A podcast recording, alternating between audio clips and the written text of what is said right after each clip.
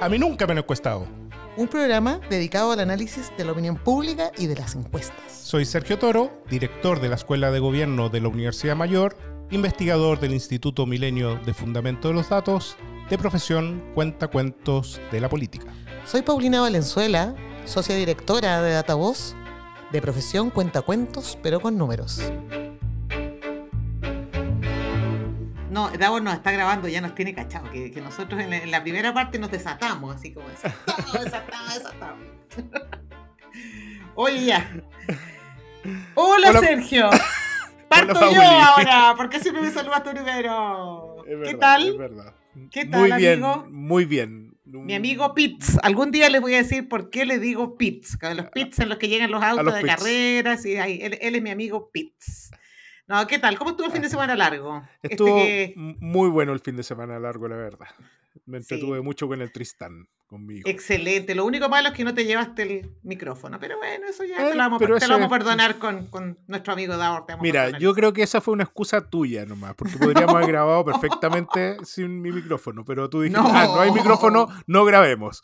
No, De hecho, ayer, ayer, escuchando yo atentamente como auditor fiel de Democracia en LSD, ¿Ya? te puedo señalar que ¿Ya? nuestro amigo Davor ¿Ya? habló mal de nosotros. Habló mal de nosotros. Eso no lo he escuchado. Yo he escuchado solamente Proyecto 50 porque soy una fiel auditora de Proyecto 50. Parece que voy a dejar de serlo. ¿Qué dijo? ¿Qué dijo este hombre? dijo que él ha querido hace mucho rato de anunciarnos en Democracia en LSD, pero no ha podido porque eh, nosotros no grabamos. Porque somos irresponsables. Eso fue mío, no, nunca dijo que era muy responsable. Pero lo pensó, lo pensó. No te puedo creer. el capítulo de ayer lo voy a tener que escuchar. No, pues da, a ver cómo es la cosa. Hoy día, hoy día estamos bien portados, estamos grabando, creo que va a ser un capítulo más largo. Yo no sé si vas a agarrar más introducción al principio, no sé cómo te las voy a arreglar porque quedan 35 minutos, pero va a ser más largo. Oye, ya, pero bueno, trabajemos, pues, Oye, para eso oye, ya sí, po, oye, porque el, el fin de semana largo, el domingo, eh, nuevamente, porque ya uno puede decir que, frecuentemente está ocurriendo, cayeron las encuestas. Y ganó la realidad en Argentina. La realidad, ganó la realidad, qué lindo eso. Yo, yo sé de alguien que debe estar muy contento en su oficina universitaria, en su preparando el próximo artículo de tercera dosis. En el fondo, para respaldar la falla de la encuesta. Oye, qué terrible, ¿no? Terrible. Mira, yo, solo para hacer un comentario corto, porque tenemos poco tiempo, porque el jefe nos está mirando, eh, conversé con gente de Argentina ese día, la gente de Wayport, que, que los tengo en, en un y la verdad es que estaban todos espantados. Espantados por el resultado, por un lado, y espantados por cómo habían fallado las encuestas. Ahora, yo solo quiero decir que me parece que el momento de las caídas es el momento de los aprendizajes. Y es cuando uno tiene que empezar a investigar para tratar de entender y no repetir. Eh, lo digo porque creo que todos los que nos dedicamos a esto deberíamos hacernos las preguntas. Como tú me dijiste un día, ¿qué saca alguien con criticar si no propone una solución? O por último, desde la lógica de un científico, el científico se hace preguntas y busca la respuesta a esas preguntas. Entonces, yo, yo estoy como, ah, como digo, pucha, hagamos el aprendizaje, investiguemos, a lo mejor no vamos a resolver al 100%, pero no podemos seguir con este, es el festival de los informes de por qué fallaron las encuestas. Eso ya como repetitivo. Pero en la caída en cadena de las encuestas, ves, ves que gana un ultraderecha, es, es porque cayeron las encuestas generalmente, es como caída en cadena. Entonces yo no sé si están existiendo aprendizajes a nivel local que no se transmiten finalmente o, o en realidad siempre está ocurriendo el, el mismo problema. Yo Para mí, yo, yo, tú sabes, Pauli, que yo tengo mi, No, mi sí. opinión al respecto. Sí, sí. Media sanmartinista, digamos, pero Vamos a tener que invitar a, a, a- a Ernesto San Martín a conversar con nosotros, definitivamente. Al colega. No, Pero- sí, pero- sí, yo sé. Claro, eh, o sea, para mí hay un empecinamiento demasiado grande en lograr el tamaño de la muestra. Y ese, ese empecinamiento sí. demasiado grande lograr el tamaño de la muestra relaja todos los otros errores. Todos, todos, todos, todos, todos. Bueno, de Entonces las vamos a encuestas tener que están hablar. diciendo, de eso vamos a tener que hablar, porque las, las Sí, encuestas sí. están entregando en fichas técnicas, la, la encuesta m- menos más, más irresponsable, podríamos, podríamos decir. En Sus fichas técnicas simplemente el, la ficha técnica relacionada con la muestra, pero en nada más. Entonces, da lo mismo conseguir mil si los conseguís mal, ¿cachai? Y, la, y eso es lo que está ocurriendo. y eso es lo que está ocurriendo fuertemente. Las personas están preocupadas en conseguir el objetivo. Y ese objetivo, muchas veces, con ese objetivo muchas veces se relajan los otros supuestos. Bueno, yo no tengo problema. Podemos pensar en invitar a un próximo capítulo a nuestro, a mi colega, a mi colega, a Ernesto San Martín. Oye, pero ya, llevamos, llevamos mucho tiempo de introducción y tenemos un invitado. Acuérdate que tenemos un invitado. Hoy día vamos a hablar de temas difíciles, duros, seguridad ciudadana, victimización. Pero el invitado que tenemos es un gran invitado, un sociólogo dedicado al tema de a estos temas. Actualmente está terminando su doctorado en Criminal Justice en Rutgers, en Estados Unidos, y desde allá mismo, desde allá mismo, nos vamos a comunicar con él. Así que te damos serio. nuestra entrevista. Pongámonos serio entonces, Pauli. Sí, ya, ya nos pusimos bien serio. Oye, Paulina, tenemos un excelente invitado por varias razones. Tú vas a dar más razones que yo. Pero para mí, pero para mí, una de las razones fundamentales es que en realidad es una de las pocas personas que se dedica a temas relacionados con opinión pública, em, encuestas y justicia criminal. De hecho, está estudiando un doctorado en este minuto en Criminal Justice. Eh, y creo que va a ser muy interesante conversar, pero eh, preséntalo tú, que tú lo conoces más. Sí. Eh, sí, tenemos un excelente invitado, un amigo además, un amigo de, mucho tiempo, Felipe Salazar, que ya habíamos, él, estaba ansioso por conversar con nosotros. no, Felipe, bueno, Felipe es sociólogo, eh, actualmente está terminando ya su doctorado en Criminal Justice en Rutgers, Estados Unidos. Eh, además, Felipe tiene una experiencia profesional bien interesante porque además de conocer todos estos instrumentos que permiten medir percepciones eh, en la opinión pública respecto de victimización, eh, inseguridad, también ha, desarrollado otras investigaciones de la región, así que nos va a dar espacio para hablar de hartos temas, básicamente vinculados al tema de seguridad ciudadana, percepción de inseguridad, victimización, en fin, etcétera, etcétera, etcétera. Tema que en Chile todos sabemos hoy día aparece en los primeros lugares de las vilipendiadas encuestas. Pero eso lo dejamos para el final. Ok, el tema de la vilipendiada encuesta. de, de, hecho, de hecho, uno de los nombres propuestos por Felipe para este programa es A mí nunca me han asaltado. Exactamente. El capítulo de hoy es A mí nunca me han asaltado. Hola Felipe, bienvenido a esta conversación. Hola, muchas gracias por la invitación, Paulina. Eh, y, agradezco la presentación también. Y básicamente, ah, más, más, que un... Es como un spin-off, ¿cierto? El, a mí nunca me han asaltado cuando nos reíamos, nos reíamos con Paulina, que también le comentó a Sergio el tema de a mí nunca me han asaltado. Un, podcast spin-off. Otro más que se une a la familia de Democracia en el CD. ah, sí, tenemos que decir eso. No, tenemos que decir. Felipe, esta es una familia de podcasts. Ya, yo creo que te he compartido algunos de Democracia LSD.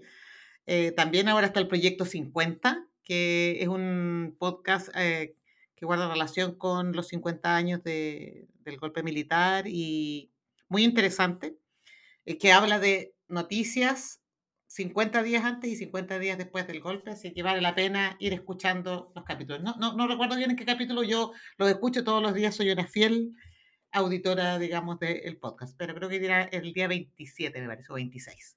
En fin, bueno, pero entremos en materia. Buen dato. Entremos en materia. Oye, ¿puedo partir yo con una pregunta? Que es como...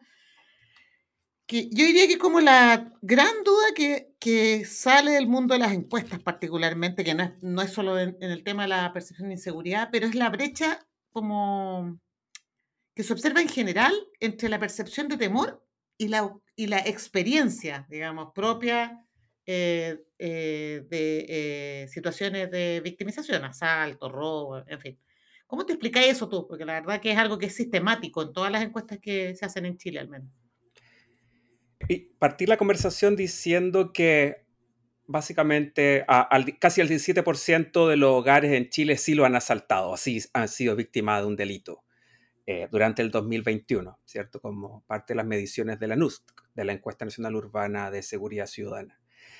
Y esta encuesta, sin duda, es una de las más relevantes y ustedes supongo que bien la conocen en términos de, la, de las oleadas que ha tenido desde el 2003 y todas las variaciones, la capacidad que ha tenido en términos de ser un instrumento de política pública, pero también que contribuye desde una perspectiva o que es muy utilizado del ámbito académico para todos los que nos dedicamos a los temas de seguridad ciudadana y de criminología, de poder ir, de poder ir palpando ¿cierto? Eh, el fenómeno de la victimización. Quiero recalcar el fenómeno de la victimización como algo distinto de la criminalidad o el delito y, y de eso también yo creo que podemos conversar después. Y en términos de la victimización, eh, vemos esta, esta, esta medición, ¿cierto? Que intenta contar todos los hogares que han sido víctimas de un delito en contraposición a otra brecha, que es la brecha de los datos policiales con la brecha de victimización. Entonces, por un lado, tenemos todos estos registros administrativos de la policía, de denuncias o detenciones, ¿cierto? De hechos conocidos por la policía.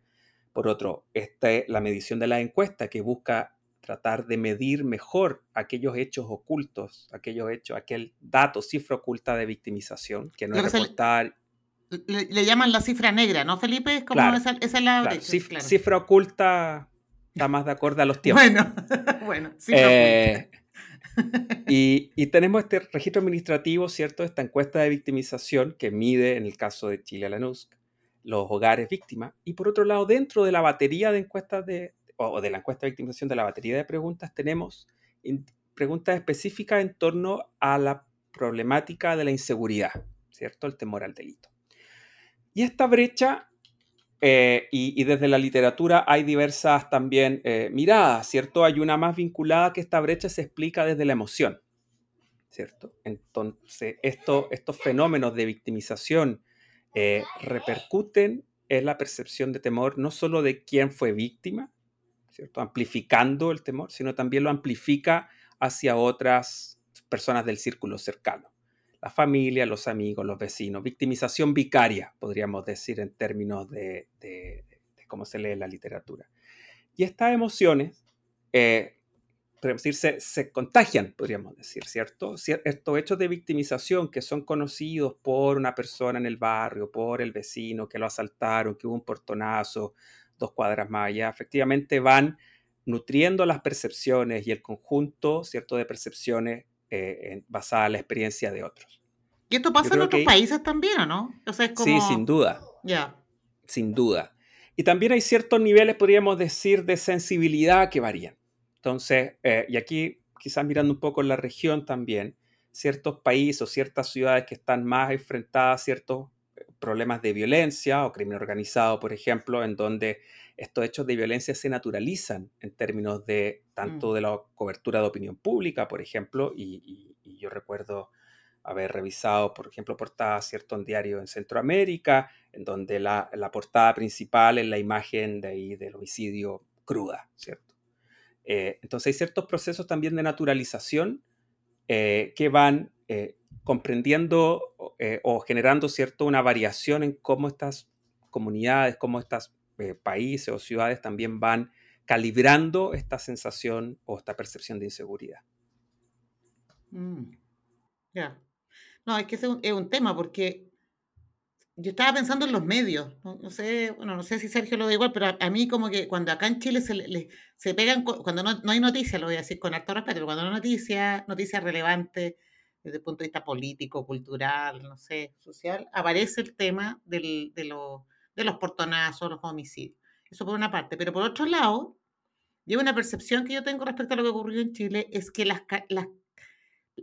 la violencia de los delitos en Chile ha cambiado o se ha incrementado. No es que, mm, tú probablemente tienes más datos, no es que en Chile haya más eh, delitos, sino que hoy día la, la violencia de ciertos delitos es mayor. Entonces, es como los homicidios, no tengo idea, es como que ahora te asaltan y te, y te, no sé, hemos visto varias noticias estos últimos días de, de jóvenes que andan armados, pero armados con cuchillos, y, eh, pistolas, y, y, no, no escatiman en agredir a la, a la, a la víctima. Entonces, no es aún, pues por eso que, que la duda es si la violencia del delito es lo que hace que aumente esta percepción de temor, pero que en estricto rigor no es que hayan aumentado propiamente tal los delitos. ¿Es correcto eso no? o, o estoy haciendo una inferencia errónea? creo que, o sea, si uno va a los datos duros de victimización, más allá de, de, podríamos decir, de las limitaciones de complejidad que tenemos pre-pandemia o post-pandemia, uno observa los datos de la ENUS, ¿cierto? Una reducción de los delitos, como este valor de la cifra oculta y, y una aproximación más real al problema de los delitos en general. Ahora, también hay ciertos problemas de medición. La encuesta de victimización no mide homicidios, por ejemplo. Y quiero dejar eso ahí y voy a referirme mm. eh, en un ratito más sobre eso también. Eh, y en términos a lo que comentas de los medios, efectivamente, cuando uno va a revisar ciertos datos de la encuesta y, trata de, o se plantea la pregunta de qué manera eh, se informa, ¿cierto?, la persona encuestada. Por ejemplo, en la, última news, eh, el casi el 27% de las personas, todo lo que conoce sobre delitos viene de redes sociales. Sea, por ejemplo, ya no tenemos, solo está esta victimización vicaria porque alguien me contó directamente, mi vecino, que fue víctima de un portonazo, sino porque además ese portonazo alguien lo grabó y lo puso en TikTok o lo puso en Instagram o lo puso en alguna y se viralizó, ¿cierto? Y otra fuente importante, y a propósito de lo que comentaba recién Paulina, de, de, de las fuentes de información, de donde la gente se informa, son los programas de noticias. 37.4% según la NUSC de las personas que se informa sobre los hechos de delito tiene esta fuente de información. Entonces, sin duda que hay un rol de los medios ahí bien importante en torno a la configuración también de la opinión pública y de la percepción de inseguridad en términos de, cómo, se, cómo se le da forma, ¿cierto?, a la cobertura noticiosa de estos hechos. Mm. Oye, ¿sabes que estaba, estaba mientras tú estabas hablando tratando de revisar algunos antecedentes que te entrega la reciente encuesta ya salida de la encuesta de, caracterización socioeconómica, la CACEN, en función de la construcción de la pobreza multidimensional y ellos hace tiempo que están incorporando en esa medición de pobreza multidimensional un componente que, pesa muy poco todavía, digamos, en términos de, eh, de, total, en términos de ponderación, pero que parece ser interesante, que es, la, eh, que es precisamente la seguridad como elemento no, como elemento de seguridad social, sino como seguridad ciudadana o, como se le llame. Y es interesante observar, por ejemplo, que eh, en el 2022 esa seguridad que básicamente está relacionada con un, tipo de pregunta que, que, está relacionada particularmente con la seguridad, si usted en su barrio escuchó o no escuchó disparo, hay tráfico o no hay tráfico, etcétera, eh, llega a 10.1 personas que respondieron que sí frecuentemente, a diferencia del 2017 que era 11.9. Es decir, eh, el año 2022, a pesar de esa percepción que tenemos de aumento de seguridad, las, eh, la, última encuesta está señalando que esto se mantiene de manera casi constante, ese, esa, esa percepción o no percepción, casi es más bien victimización o experiencia relacionada con el, eh, con el tema de seguridad. Eh, ¿A qué se debe esto? Porque al final eso también es súper interesante, lo hemos estado hablando, que, que, al final los temas que están relacionados, o sea, o que tú observas por redes sociales, por las noticias, tampoco lo asumes tanto cuando a ti te preguntan derechamente si a usted le pasó o no le pasó, ¿cierto? Eh, ahí hay un sinceramiento de las personas también cuando ante la, al enfrentarse en esa pregunta, porque perfectamente podrían decir que sí les pasó, ¿cierto? Mm. Eh, pero ese sinceramiento de las personas está eh, a lo largo del tiempo, O sea, hay como una, una, una, una, seguridad o una inseguridad estructural en términos de victimización. ¿Por qué, ¿Por qué pasa eso? ¿Y por qué? Y de aquí viene la otra pregunta que para pasarte al otro tema, pero ¿por qué ante esa, eh, eh, ante esa percepción, y no percepción, sino que ante este evento eh, o ante esta experiencia, las personas de todas maneras consideran el tema de seguridad como un punto relevante, mm. al punto de estar mirando estilos de gobierno como el estilo de gobierno como de Bukele, por ejemplo, ¿cierto? Mm. Yo creo que hay un componente en torno a, a, cómo la, victimización o, la exposición a la violencia en los márgenes urbanos, ¿cierto? En sectores por ejemplo, de comunidades, de barrios que están más expuestos a diversas formas de inseguridad o ausencia del Estado, no solo en Chile o en las grandes ciudades de la región, sino también en otros países del, sur global, eh, básicamente hay, podríamos decir, un, un fenómeno donde la inseguridad o la inseguridad asociada a la violencia refleja también, creo yo, otras formas de inseguridades, ¿cierto? Económica, inseguridad de acceso a ciertos servicios. Entonces, en cierta medida, esta, inseguridad al delito cristaliza también otras formas de inseguridad en estos márgenes urbanos de una forma distinta a la que quizás sucede, ¿cierto?, en otros sectores más acomodados de la ciudad. Y, por ahí creo que hay una explicación que nos ayuda a entender también eh, estas dinámicas de, victimización, de violencia, de multivictimización, eh, eh, de, ciertos niveles de naturalización, también podríamos mencionar, de, fenómenos que no necesariamente, como bien mencionaba Sergio, son delitos, pero son exposiciones a ciertas vulnerabilidades, a potencial daño. Entonces tenemos las balaceras. La balacera no, no, sucede en mi esquina, pero esa exposición frecuente a balaceras construye también no solo narrativas de inseguridad, sino que también eh, eh, prácticas, ¿cierto?, cotidianas de las personas en torno a evitar ciertos lugares, a no salir de noche, a, resguardarse en cierto sentido de, esos potenciales riesgos que quizás no van a generar necesariamente un hecho de victimización individual, pero sí exponen a, esta, a, grupos, ¿cierto? Estas comunidades a diversas formas de daño físico, económico, que no necesariamente están dados a las dinámicas de, una victimización concreta, ¿cierto? al hogar, a una persona individual. Mm. ¿Sabes qué? Yo me estaba acordando una cosa, que, a propósito de esta cosa como de acostumbrarse a estos eventos, que te, que te ronden estos eventos, yo parece que te lo comenté alguna vez, pero estando en un sector, en, una, en un sector más bien vulnerable, Santiago, estaba en un, colaborando con un comedor y yo, y yo, esto fue lo que digo, uy, ¿por qué están lanzando fuegos artificiales? Así inocentemente le digo a las personas que estaban preparando los alimentos, y me quedan mirando, no, si no son fuegos artificiales, me dice. Todos muy, muy así como relajados, están, son balazos. ¿Qué? Sí, son... Estoy hablando de las 12 del día, un día de semana. O sea, y, y, a mí lo que me llamó la atención, o sea, aparte que me dio susto, digamos, porque evidentemente eh, encontré que era muy violento. Me llamó la atención la tranquilidad de las personas que viven en esos territorios, que están acostumbrados. Entonces, de aquí viene mi pregunta. La pregunta es, la, la, brecha de la percepción de temor con la victimización es menor en sectores más vulnerables? o es como, ¿existe una relación con, con el nivel socioeconómico, por decirlo de alguna manera, con el, con el ingreso? De manera inversa, es bien loco. Estoy pensando como que de manera, la brecha se acorta en cierta, eh, en esos territorios o, y, se, y, se, agranda en los, en los, sectores más acomodados, por decirlo así. Yo, sin duda que hay una asociación entre cierto la, la exposición a ciertos fenómenos de, de violencia y cierto la, al, al, hecho de victimización concreto. Y si uno mira los datos en Chile al menos, esa brecha quizás no está tan dada y a propósito de lo que comentamos esto de la naturalización, está más bien dada por los distintos niveles político-administrativos, podríamos decir. Entonces, por ejemplo, una de las preguntas de la NUSC dice en torno a, ¿usted cree que eh, la delincuencia en el país subió, bajó, se mantiene? Los datos muestran una gran brecha cuando se pregunta a nivel nacional. Las personas perciben que el país, en el país se disparó, se, disparó, perdón, la, la, victimización. O sea, eh, el delito. Te salió, te salió el Span English. Sí, lo siento, me pasa muchas veces.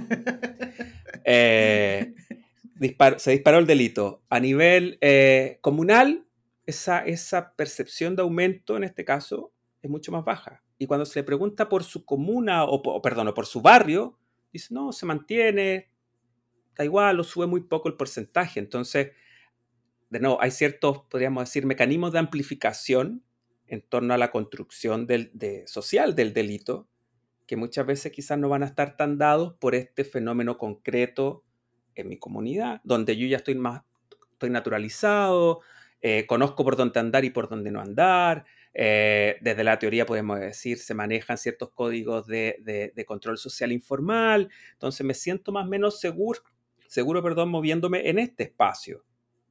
versus Mm. esta percepción de hubo un homicidio en Quillota, un homicidio en otra Mm. ciudad del país, ¿cierto? O, o cuatro muertos, y la noticia recientemente, en las últimas 48 horas, algo así fue, que algo bien inusual en el contexto chileno.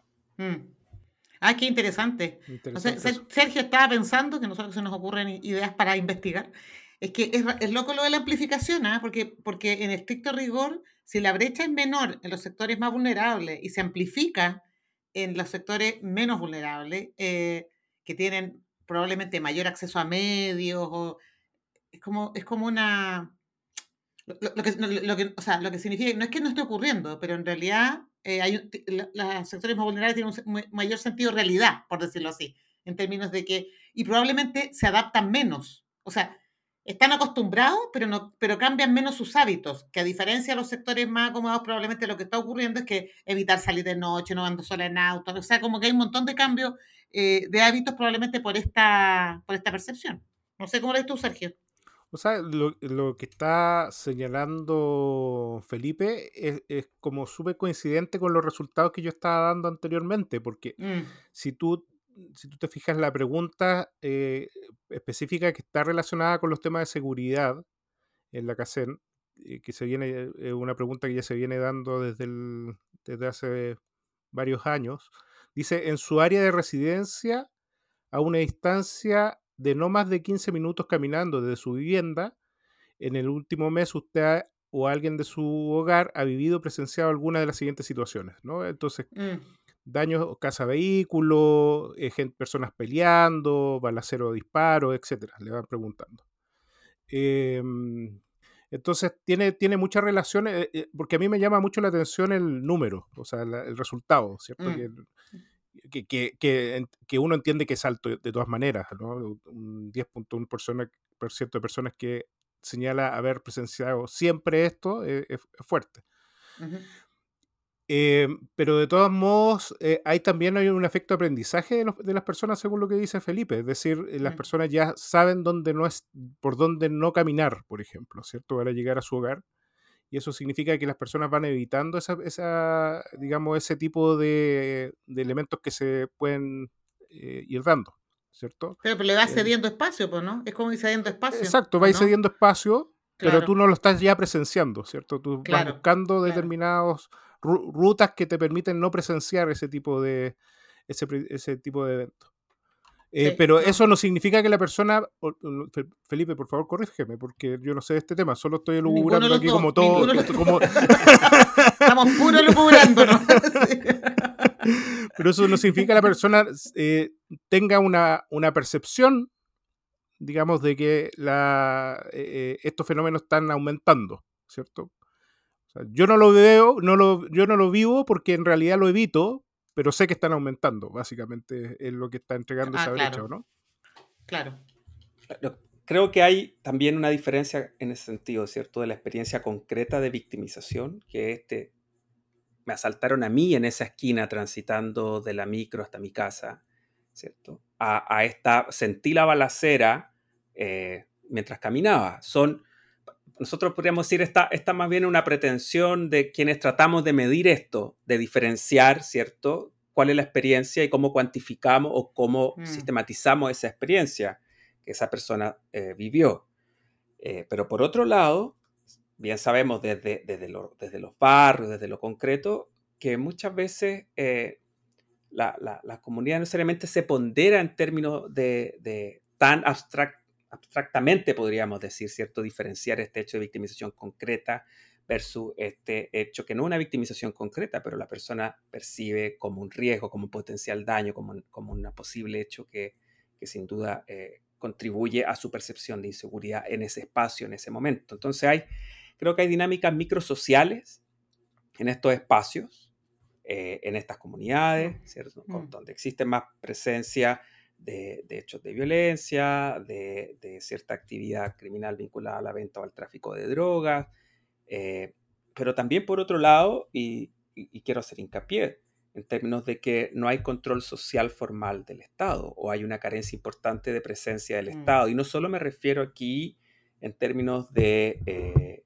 de, de las autoridades ¿cierto? de policía o de justicia propiamente tal, sino también en, otras, en otros eh, eh, actores que, también contribuyen desde otros ámbitos a, la construcción, ¿cierto?, de, la presencia del Estado en esos entornos. Sí, no. Oye, Felipe, y está, está a propósito de eso, para linkearlo con la pregunta, con esta cosa como más de, los personajes que aparecen como que pues, son capaces de resolver los problemas, como el caso de Bukele, digamos. O sea, todos, todos tenemos, yo y, ah, no sé si todo, a lo mejor estoy generalizando y no lo debo hacer porque me dedico a hacer encuestas y las encuestas no se generalizan, no son representativas.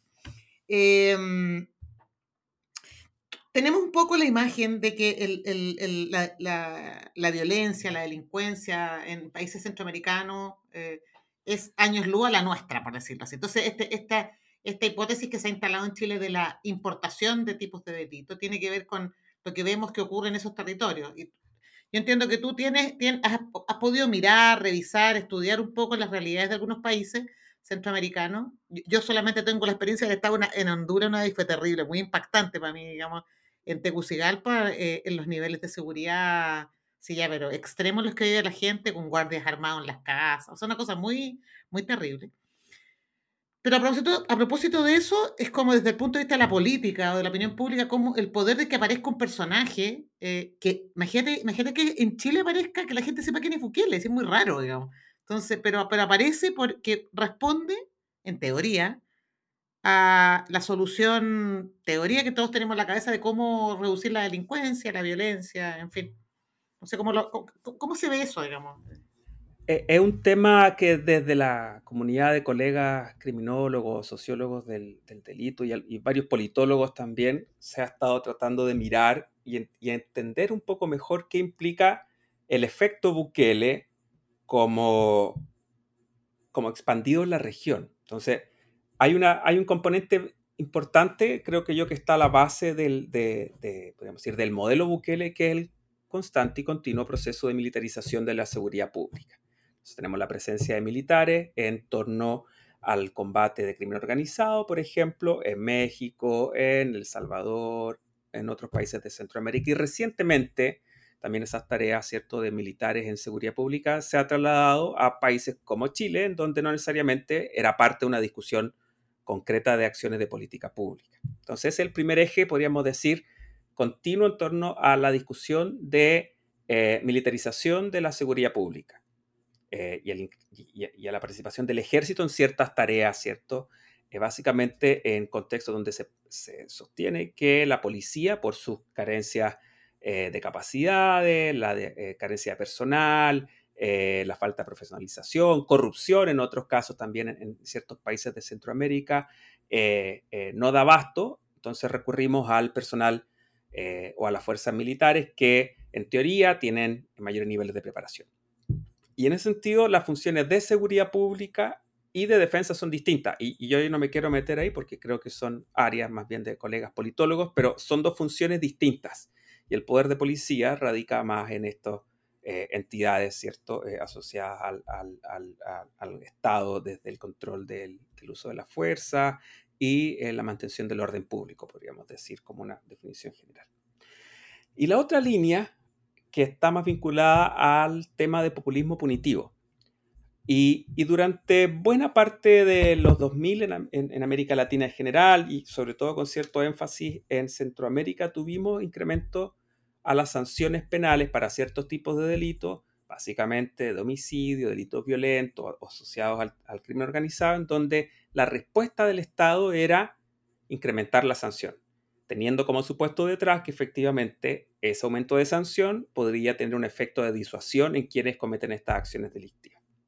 Entonces, teniendo esas dos líneas, podríamos decir, eh, para entender el problema, emerge esta figura de Bukele, que en cierta medida, eh, en mi interpretación, las toma pero la pone en un lenguaje eh, que, suena efectivo eh, para, ¿cierto?, responder a las problemáticas de seguridad en torno a disponer de mayor presencia militar, de incrementar la sanción, de, eh, responder de esta manera a una interpretación o visión de que los modelos más, podríamos decir, tradicionales de, de, seguridad pública o de seguridad ciudadana han fracasado en estos contextos.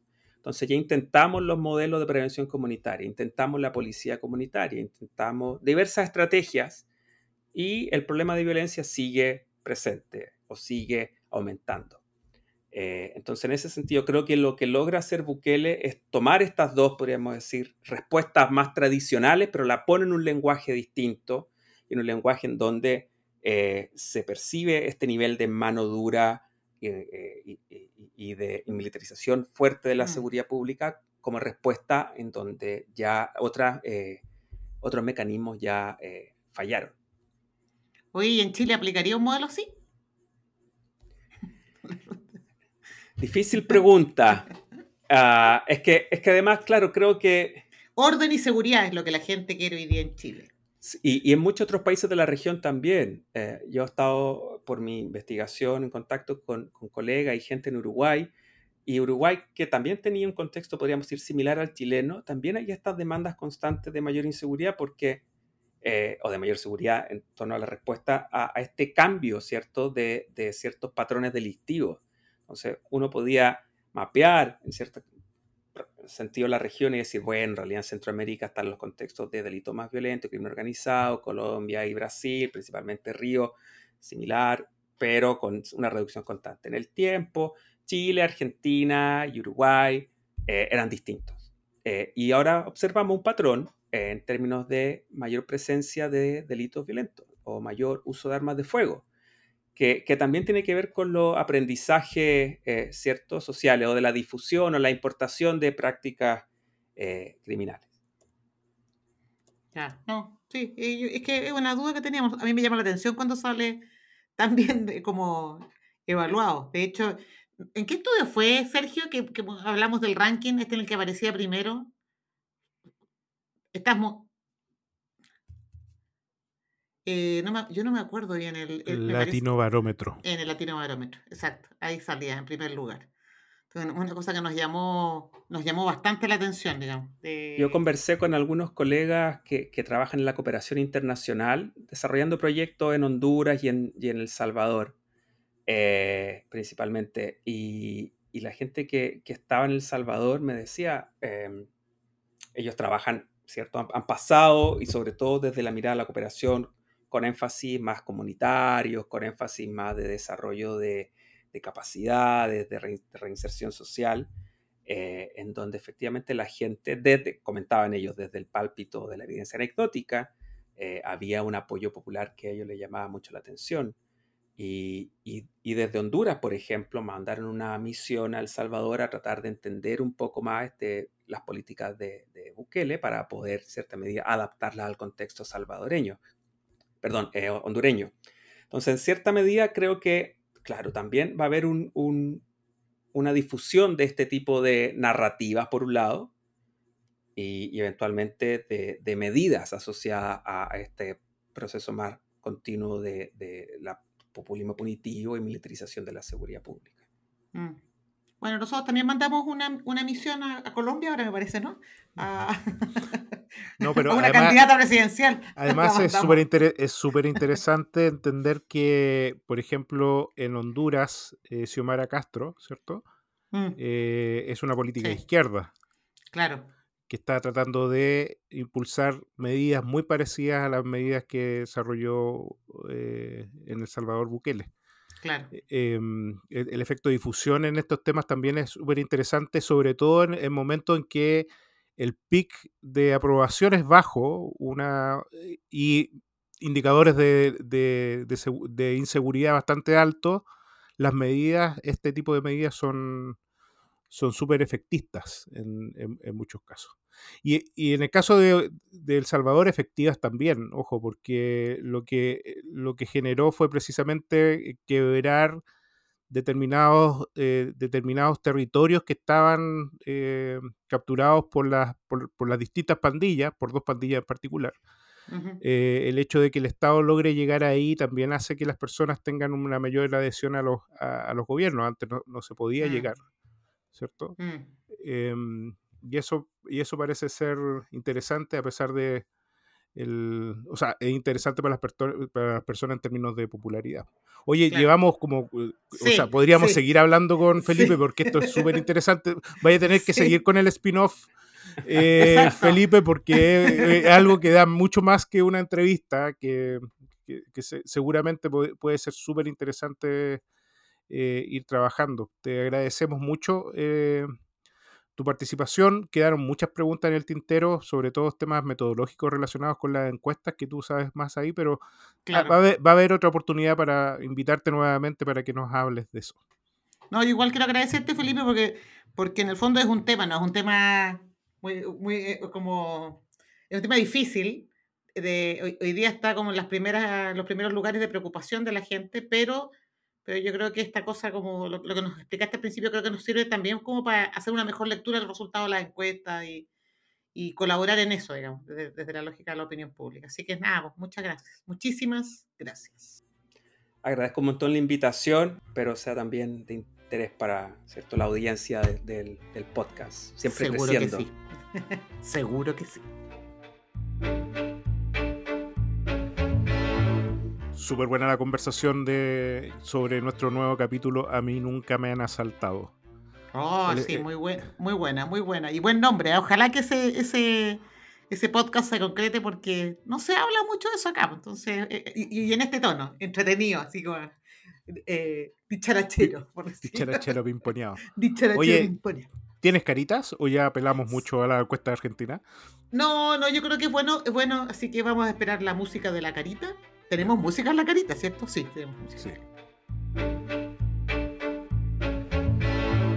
Y aquí con nuestra profesora, Paulina Valenzuela, quien va a calificar con caritas tristes, felices o pasmadas la siguiente encuesta. Bueno, hoy mi carita es en blanco. La verdad que esta recurrencia de los informes de por qué las encuestas fallan ahora fue Argentina, ya se está haciendo demasiado repetitivo. Nada que agregar. Solo invitar a los que nos dedicamos a esto a hacernos preguntas, a investigar, a hacer ciencia de datos, como dicen muchos, pero real. Así que, carita blanca. Ni siquiera pasmada, ¿no? Ni para pasmada, blanca. Atinen, po. Atinen. Atinen. Ya, chau. Ya, listo, se acabó el capítulo. Nos vemos. salió largo, salió largo. Salió largo. Nos vemos en la próxima sesión. Chao, chao.